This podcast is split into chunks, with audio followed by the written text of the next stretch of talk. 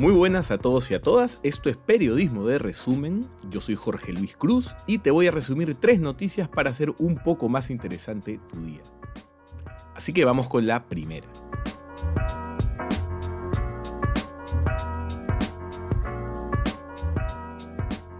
Este miércoles juró el nuevo gabinete de ministros del Perú, encabezado por Pedro Cateriano, el ex primer ministro Ollantumala.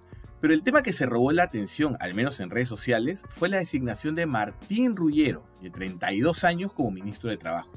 ¿Por qué? Cada vez que se nombra a un ministro, la PCM publica en redes sociales un resumen con el currículum de cada uno.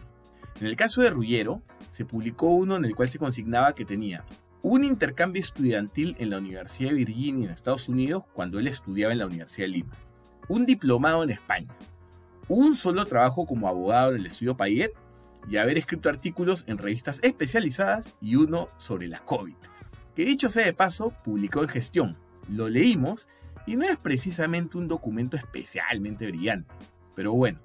Apenas fue nombrado, hubo una ola de críticas porque Rullero no tiene los requisitos aparentes para ser ministro. No tiene una vasta experiencia, nunca ha trabajado en el Estado y tampoco tiene los grados académicos que uno esperaría. Luego del escándalo, la PCM cambió el CV y de pronto el diplomado se convirtió en máster. Se quitó la mención de que trabajó en un estudio de abogados ligado con Odebrecht, lo cual no necesariamente es un delito, y se borró lo de sus artículos. La noche de ese miércoles en Canal N, Cateriano defendió la designación de Rivero. Dijo que se trataba de una persona competente, joven y, luego de pensarlo unos segundos, con energía. ¿Basta eso para ser ministro cuando no se tiene las credenciales profesionales y académicas suficientes? Aparentemente muchas personas creen que no, pero de aquí en adelante deberá ser juzgado por su trabajo. Y ahora vamos con la segunda noticia. Actualmente hay 23 vacunas experimentales contra la COVID-19 que ya se están usando en ensayos con seres humanos, según la Organización Mundial de la Salud, la OMS.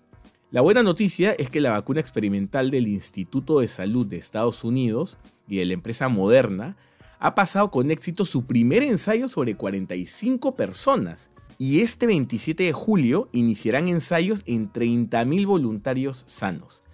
En paralelo, la OMS, la Unión Europea y otras organizaciones internacionales lanzaron en abril un consorcio denominado Acelerador ACT, con el fin de obtener una vacuna y contar con 2.000 millones de dosis a fines de 2021.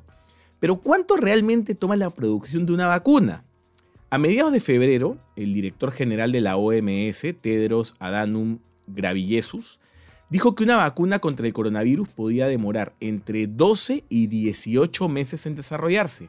Y este mes de julio hemos cumplido recién 6 meses desde que comenzó la búsqueda. Así que por un buen tiempo más debemos seguir cuidándonos los unos a los otros. Y ahora vamos con la tercera noticia.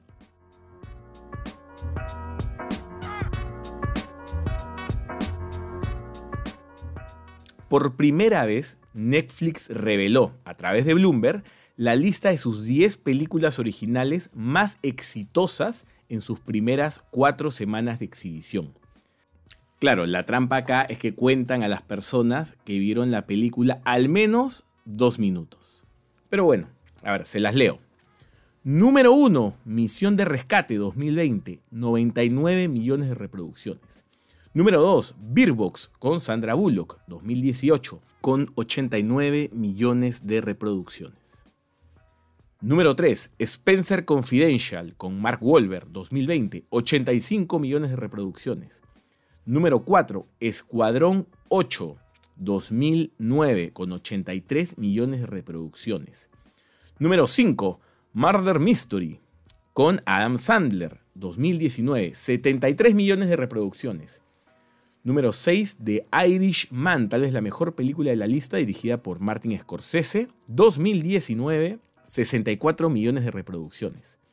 Número 7, Triple Frontera, 2019, 63 millones de reproducciones. Número 8, La Otra Missy, 2020, 59 millones de reproducciones.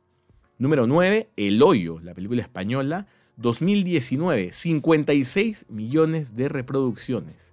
Y número 10, La cita perfecta, 2019, 48 millones de reproducciones.